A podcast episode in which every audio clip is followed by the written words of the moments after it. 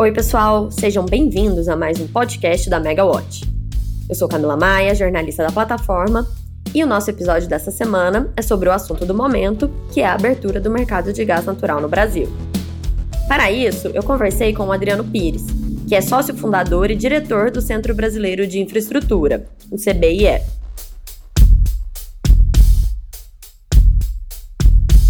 A conversa, mais uma vez, foi à distância, já que ainda estamos de quarentena, e foi feita antes da votação prevista na Câmara do projeto de lei 6407, que trata do novo marco legal do setor de gás. Então a gente falou sobre as possibilidades, considerando ou não a possibilidade do projeto passar. Espero que vocês aproveitem o episódio.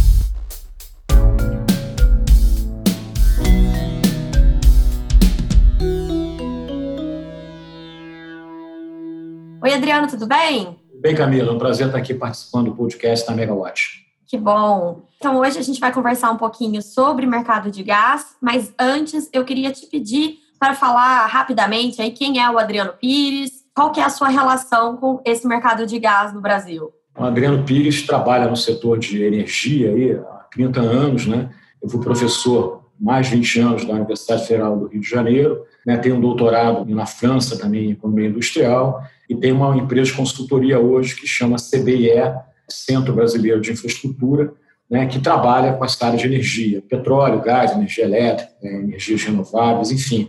A gente trabalha muito essa questão aí de regulação, legislação, planejamento estratégico. Né? O CBE tem boa quantidade de clientes nesses diversos setores da energia, né? e a gente tem produtos aí, a gente escreve muito jornal, artigos, né? É, a gente fala muito para a imprensa, mas também a gente faz relatórios mensais, semanais, divulgando aí as nossas opiniões, né, as nossas posições, né, as nossas análises sobre o setor de energia em geral. Legal. E hoje a gente está conversando, esse podcast vai ser divulgado provavelmente um dia depois da aprovação do PL 6407 na Câmara, né? A gente já não é. sabe como que vai ser aprovado, mas a, a expectativa é que isso aconteça. É, o podcast vai ao ar, né? um dia depois da provável votação do PL 6407, né? A minha opinião é que o PL realmente deve ter sido votado, né, vamos dizer assim, ontem, né? A dúvida, a dúvida, que eu tenho é se vai ser o texto exatamente que foi aprovado na Comissão de Minas e Energia. Há uma grande probabilidade de ser esse texto na íntegra, ou se vai ocorrer alguma modificação durante lá a votação no plenário. Agora é bom a gente também chamar a atenção de todo mundo que a discussão não para na Câmara, ela vai para o Senado, né, no Senado ela vai ter que também ser aprovada, e se o Senado promover algum tipo de alteração do texto da Câmara, ele volta para a Câmara. Se o Senado aprovar exatamente o texto que foi votado na Câmara, aí ele vai para a sanção é, do Presidente da República, e aí teremos então já uma nova lei do gás de fato vigorando no mercado. Eu tenho visto você falando muito sobre esse assunto, que o projeto de lei ele não é suficiente para resolver os nossos problemas do mercado de gás, ele não é suficiente para garantir o escoamento do gás do pré-sal, por exemplo? É, o que eu tenho colocado, né, Camila, é que eu acho que o projeto não é ruim, 6407. A minha crítica é que ele é tímido, né? Então, a gente está no momento aí de, da pandemia, do mundo pós-pandemia, que eu acho que a gente tem que ser um pouco mais ousado, né? Então, o que eu estou propondo né, é uma releitura desse projeto à luz do mundo pós-pandemia, porque esse projeto ele foi aprovado na Comissão de Minas e Energia em outubro de 2019. Né? Lá naquele momento, ninguém podia supor que a gente passaria por a situação que a gente está passando hoje, né? ninguém no planeta. Né? Mas o fato é que ninguém vai sair da pandemia sem repensar a sua vida, né? e também a, a sua empresa, os setores da economia. Né? Eu acho que tudo aí vai precisar de uma releitura. Né? Então, no caso do projeto do gás, esse projeto, o objetivo principal dele é tornar o gás um protagonista da matriz energética brasileira. É, a gente só tem 13% de gás na matriz energética brasileira, isso há mais de 15 anos aí. Então, a gente tem que atrair investimento para o setor. Né? E com essa pandemia, todos os países saíram prejudicados. Ninguém vai sair bem dessa confusão. Então, a disputa por capitais vai ser muito maior do que era antes da pandemia. Então, o que eu estou sugerindo é pequenas alterações no PL, no sentido de atrair mais investimento para o setor de gás de uma forma mais rápida. Até porque também tem outro aspecto que é importante. Muita gente, né, você já deve ter entrevistado aí, está afirmando que a transição energética vai ser mais rápida, né? do que se pensava antes da pandemia. E vamos entender que gás natural é um combustível fóssil. Tá? Apesar de ser mais limpo que o petróleo, que o carvão, ele é fóssil.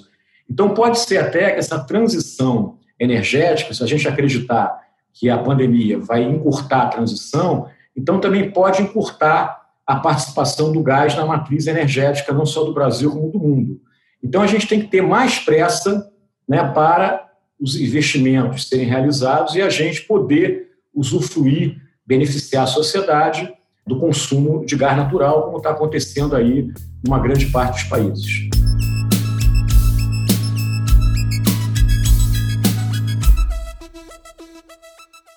Agora, como é que a gente faz para acelerar esse consumo do gás natural como gerador de energia, como fonte de energia, no momento que a gente tem uma queda tão forte de carga que provavelmente vai persistir aí pelos próximos anos, segundo as projeções que a gente tem visto? Olha, Camila, eu acho que você tem três desafios no mercado de gás no Brasil. Né? O primeiro desafio é a gente aumentar a oferta de gás nacional.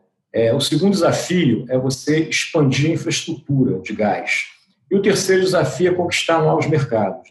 Quando eu falo aumentar a oferta de gás, é o gás do pré-sal, o gás da Amazônia né? e outros, outro gás que vai ser descoberto nos próximos anos onshore. Né? Você vê, hoje só tem uma empresa que usa gás onshore para gerar energia elétrica, que é a Eneva. O modelo Eneva, que é um modelo de sucesso, eu vejo que ele pode ser tranquilamente reproduzido por outras empresas. Não tem por que isso acontecer. Nós estamos falando do Brasil, né? que é um país que é um continente. Né? Então, para que a gente resolva esses três desafios, o setor elétrico é muito importante, porque quando eu estou falando de conquistar novos mercados, o grande mercado que o gás tem que conquistar é o elétrico. Né? qualquer lugar do mundo onde você expandiu o consumo de gás com escala, né, de maneira realmente grande, o primeiro setor que contribuiu para isso foi o setor elétrico. O setor elétrico ele funciona na área de gás, não só no Brasil, como em outros países, pelo menos num primeiro momento, como âncora. Né? O que é uma âncora? Eu dou sempre o exemplo do shopping center. Né? Você abre um shopping center, você tem que ter loja âncora. A Renner, sei lá, a Casa Bahia, sei lá. Porque depois, se essas lojas se instalam no shopping, você permite que lojas menores e, e, e médias também se vão para lá e faturem e, tenham uma receita compatível lá com, com, com o shopping. Então, a, a, termoelétrica ela é a âncora no setor de gás. Né? Tá? Então, se você pega, por exemplo, qualquer país aí, sempre foi assim. Nos Estados Unidos, o boom do cheio gás americano, que começou em 2000, o primeiro setor onde você teve a ancoragem do cheio gás é o setor elétrico, substituindo térmicas a carvão por térmicas a gás. Né? Então, naquela época, inclusive, você ficou cinco anos, de 2000 a 2005, os Estados Unidos proibiu a exportação de shale gas para que ele atendesse o mercado americano. Ele não proibiu a importação. A importação é sempre é boa para você balizar o preço. Então, no Brasil, a gente também podia tentar esse modelo. É um modelo de sucesso, volto a dizer, em vários países. Né? Então, o que, que, eu, que, que a gente está propondo em termos do setor elétrico? Você hoje tem um gás do pré-sal, que é um gás associado a petróleo. Né? O que, que significa isso? Quando eu tiro petróleo, eu tiro gás. Né? Você tem dois tipos de gás, associado e não associado. A Bolívia, por exemplo, é um gás não associado a petróleo. A Bolívia não produz petróleo. Então, esse gás ele é usado, uma grande parte, para ser reinjetado no campo, para dar pressão no campo e sair mais óleo. Mas outra parte ele poderia ir para o mercado ser consumido. Mas para que a empresa dona desse gás tenha vontade de investir em infraestrutura e colocar esse gás no mercado, é preciso que ela encontre demanda, né? Sem demanda, você não faz investimento. E a demanda que ela está procurando é uma demanda garantida. Porque se a demanda não for garantida, se o consumidor desse gás ficar uma semana, ou mais de uma semana, ou dois dias sem consumir o gás, você começa a comprometer a produção de óleo no campo dele. Né? Então, a única maneira que eu vejo hoje monetizar o gás do pré-sal é o quê? Criar a figura da térmica inflexível ou térmica na base do setor elétrico. A outra maneira de que fazer gás do pré-sal não é possível economicamente, porque ele quer fazer tem um CAPEX muito grande e o gás líquido do pré-sal não concorre no mercado internacional, porque a maior parte do gás hoje é líquido, que é vendido no mercado internacional, ele é produzido em campo onshore, ou seja, campo em terra, que é mais barato. Tá certo? Agora, quando eu estou falando que esse gás em térmica é, vai monetizar o pré-sal, não é só o pré-sal, você pode também usar nessa térmica base, na base gás onshore, tem, possa vir a ser descoberto no Brasil, da Amazônia, hoje você tem lá. Você pode usar até o GNL importado, né, que está muito barato hoje. Então, o importante é a gente expandir o uso do gás na matriz energética brasileira. Nesse caso, a gente teria um gancho para a gente monetizar esse gás do pré-sal. Então, para o setor de gás é bacana isso, porque você viabiliza o gás do pré-sal e, e, e, viabiliza o maior consumo do gás em geral, e você começa a ter estímulo para construir infraestrutura. A gente não tem infraestrutura no Brasil, é nem do, do, do campo até o litoral, ou do campo lá onshore até a entrada da, da, da Citygate, do, do azul de transporte lá da, do, do, gás, e a gente precisa disso para ter escala. Gás né, é uma indústria de rede, ele funciona com escala.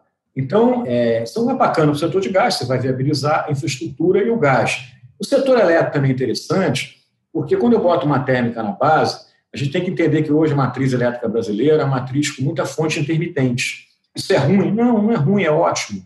Mas o, o gás vai ajudar em que o setor elétrico? Primeiro, vai gerenciar melhor a água do reservatório.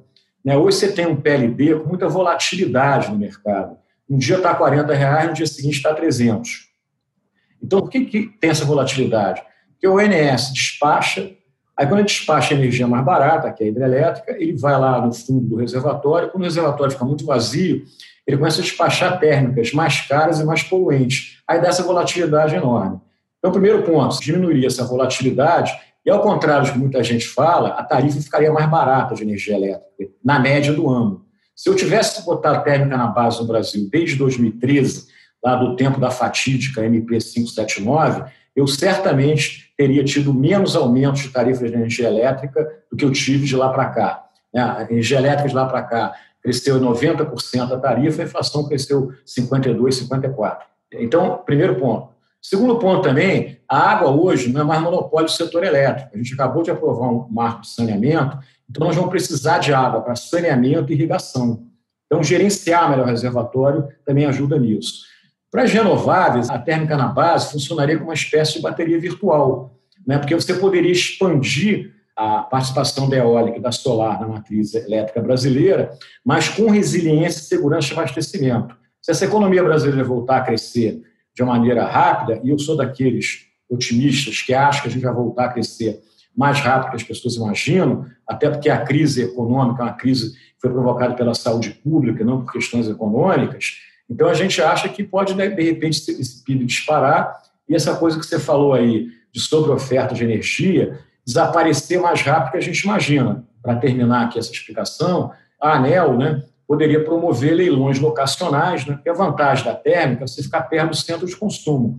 Leilões locacionais, onde você botaria, por exemplo, um gasoduto daqui a Goiânia, uma térmica em BH, uma térmica em Brasília, uma térmica em Goiânia, tá certo? E aí, nesses lugares, você podia seccionar o gasoduto e até aumentar a participação de consumo de gás em outros setores da economia, como automóvel, como indústria, como comércio. A gente, recentemente, eu estive conversando com o ex-ministro, que é agora diretor do Banco Mundial do Peru, ele está me falando que lá em Camiséia, Camiséia é uma grande reserva de gás no Peru, fizeram um gasoduto lá de 700, 800 quilômetros, eles botaram duas ou três térmicas para poder pagar o gasoduto. Né? E aí eles estavam calculando um payback de sete anos, acabou dando um payback de três anos. Aí você diz assim, mas Adriano, precisa de subsídio para construir esse gasoduto? Não precisa de subsídio. A gente pode usar a mesma metodologia que usa para linha de transmissão, né? a RAP. Né? Eu sempre vinha, quando o governo faz o leilão de transmissão, ele comemora, puxa, bacana, sucesso, teve um deságio, não sei quantos por cento. Eu fico pensando assim para mim, daqui a quatro anos vai aumentar a tarifa. Porque quem, como é que paga essa linha de transmissão? Encargo setorial. O que é encargo setorial? É o consumidor. Então, se o consumidor pode pagar a linha de transmissão, por que ele não pode pagar gasoduto? Então, a gente agora tem que começar no Brasil a pensar, e a ANEL acho que está indo nessa direção, pelo que eu tenho escutado dos diretores da ANEL, que a gente vai ter uma novidade também no Brasil, que é a concorrência entre gasoduto e linha de transmissão.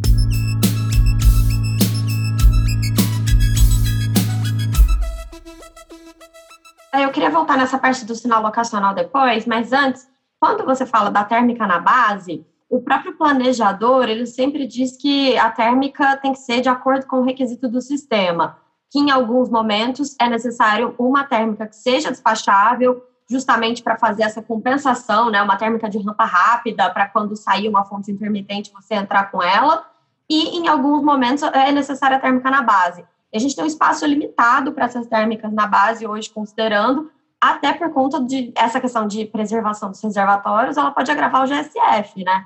Como é que faz para fazer esse? Eu acho o contrário. Eu acho que a térmica na base não gera nem problema de vertimento, que é uma crítica, nem problema de GSF. E veja bem o que eu estou dizendo. Eu não estou dizendo para você agora, esse é o planejador que tem que, que tem que analisar quantos gigawatts você vai ter na base.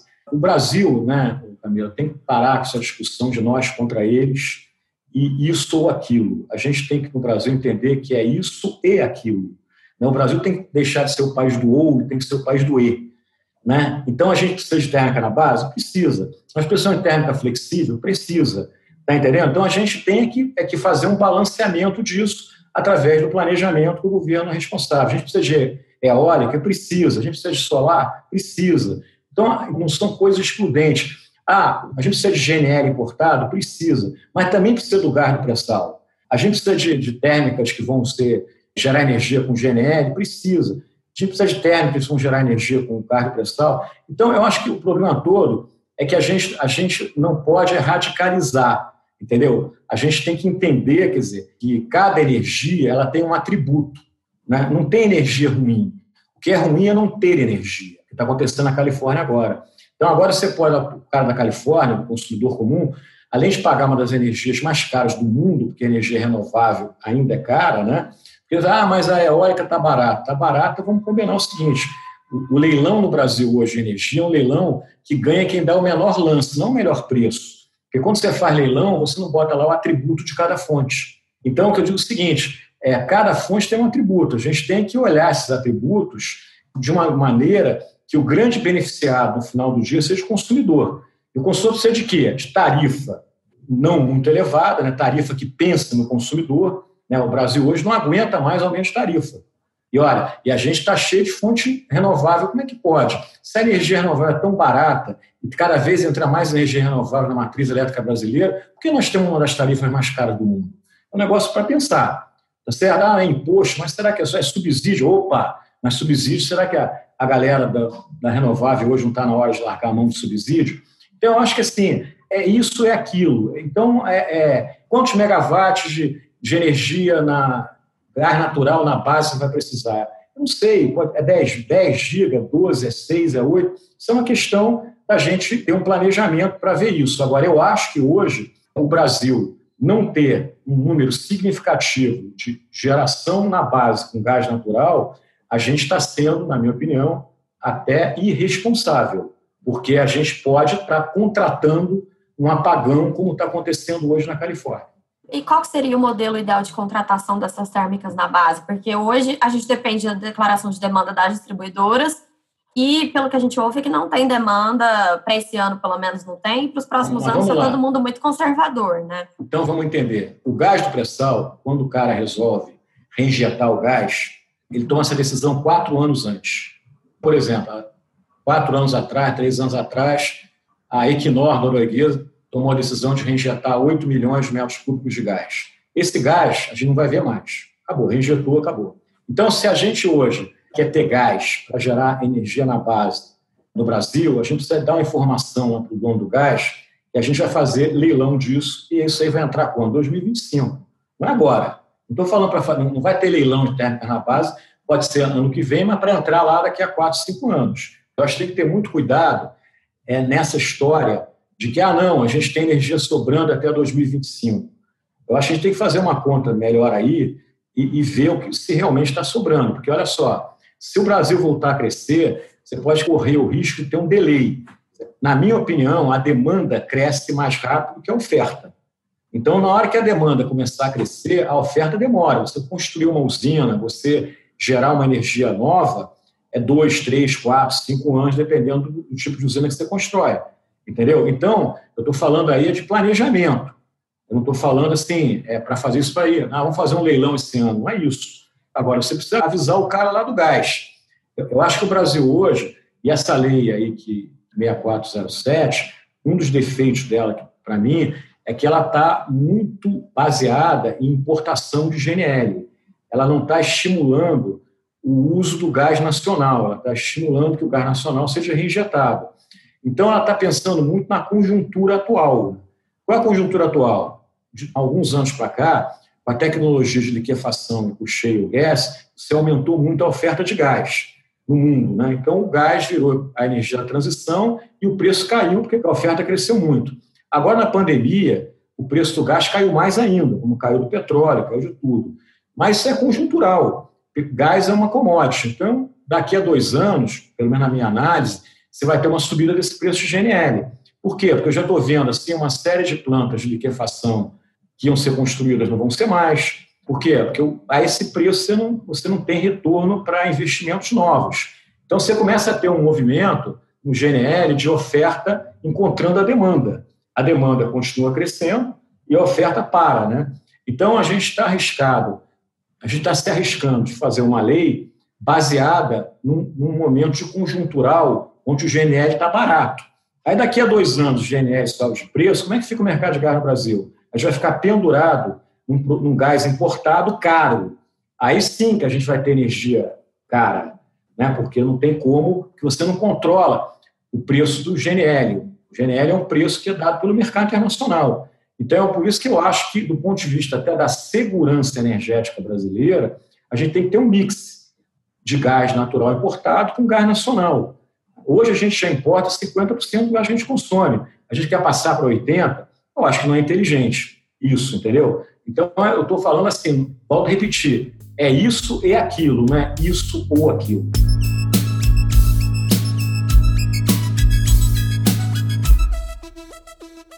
E a questão dos é, leilões regionais? Qual que seria o modelo de contratação para essas termoelétricas? Que eu entendo que elas seriam as âncoras da interiorização do gás, né? Mas elas seriam contratadas como? A distribuidora local faz essa contratação?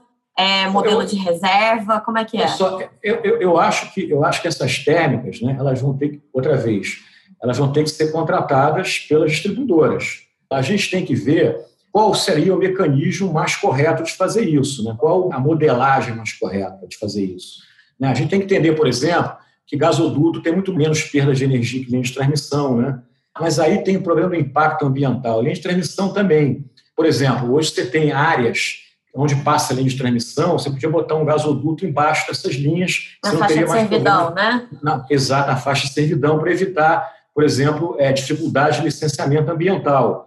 Então, isso é uma coisa também inteligente de se fazer. O que eu estou dizendo é o seguinte, eu acho que a, a contratação daqui para frente da energia elétrica no Brasil ela tem que olhar para essa integração gás energia elétrica, entendeu?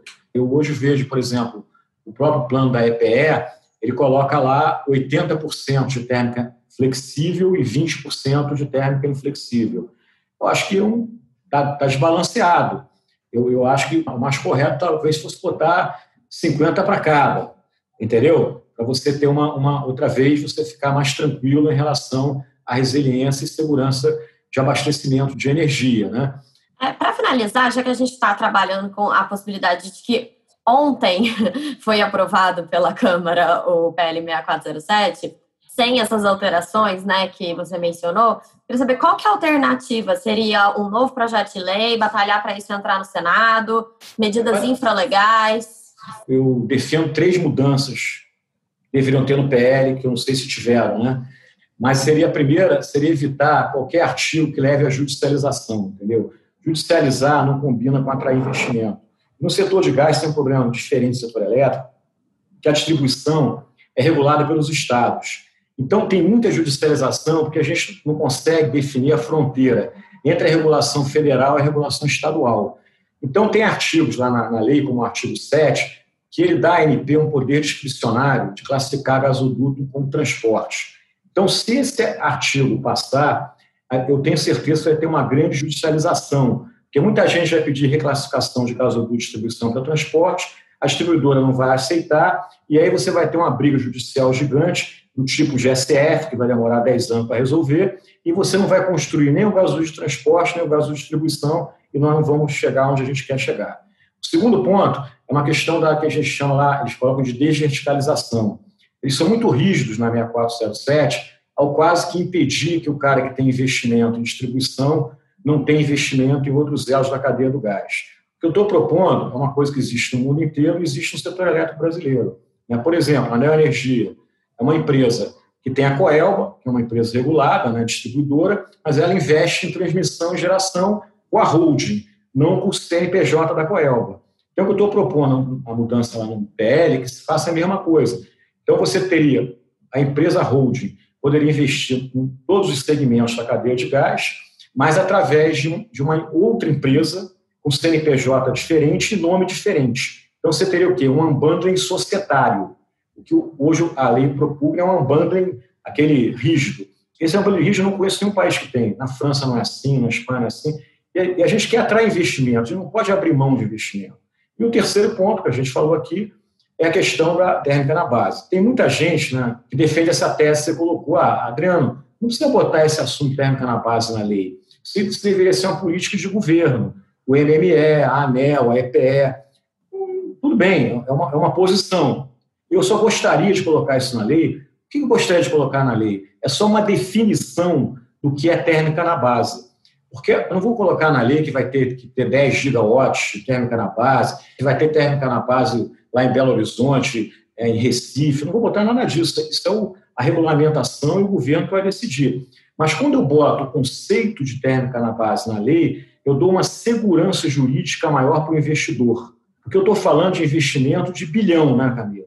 Então, uma coisa que o Brasil tem que ter, e a gente tem muita dificuldade nisso, não só no setor de gás, como na infraestrutura em geral, o nosso grande problema hoje para investimento na infraestrutura no Brasil é que a gente não tem uma estabilidade regulatória, uma segurança jurídica.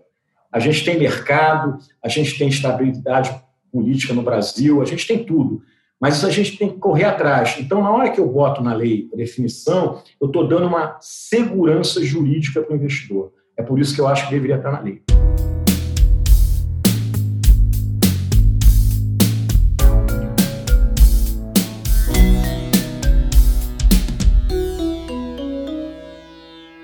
Isso. Adriano, obrigada pelo seu tempo, pela nossa conversa.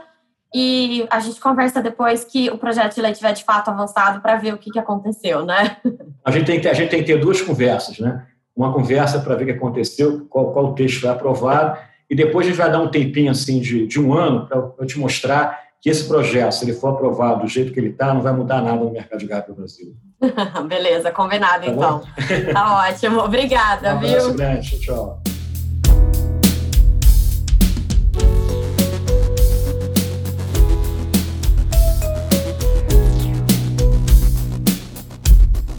E esse foi o nosso MegaCast Convida dessa semana.